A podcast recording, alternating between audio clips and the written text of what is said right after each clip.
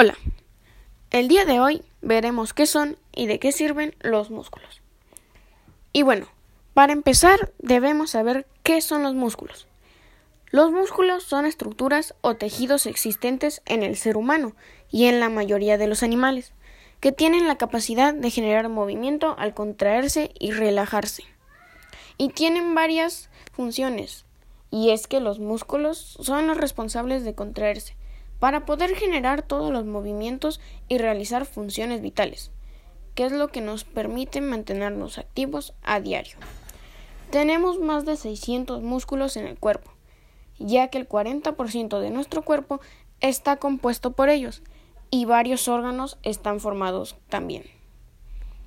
Incluso cuando estamos sentados y completamente quietos, hay músculos de nuestro cuerpo que están en constante movimiento. Y hay diferentes tipos de tejidos musculares. Están los cardíacos, los esqueléticos, los lisos y se encuentran en la cabeza, el cuello, la espalda la cadera y el abdomen.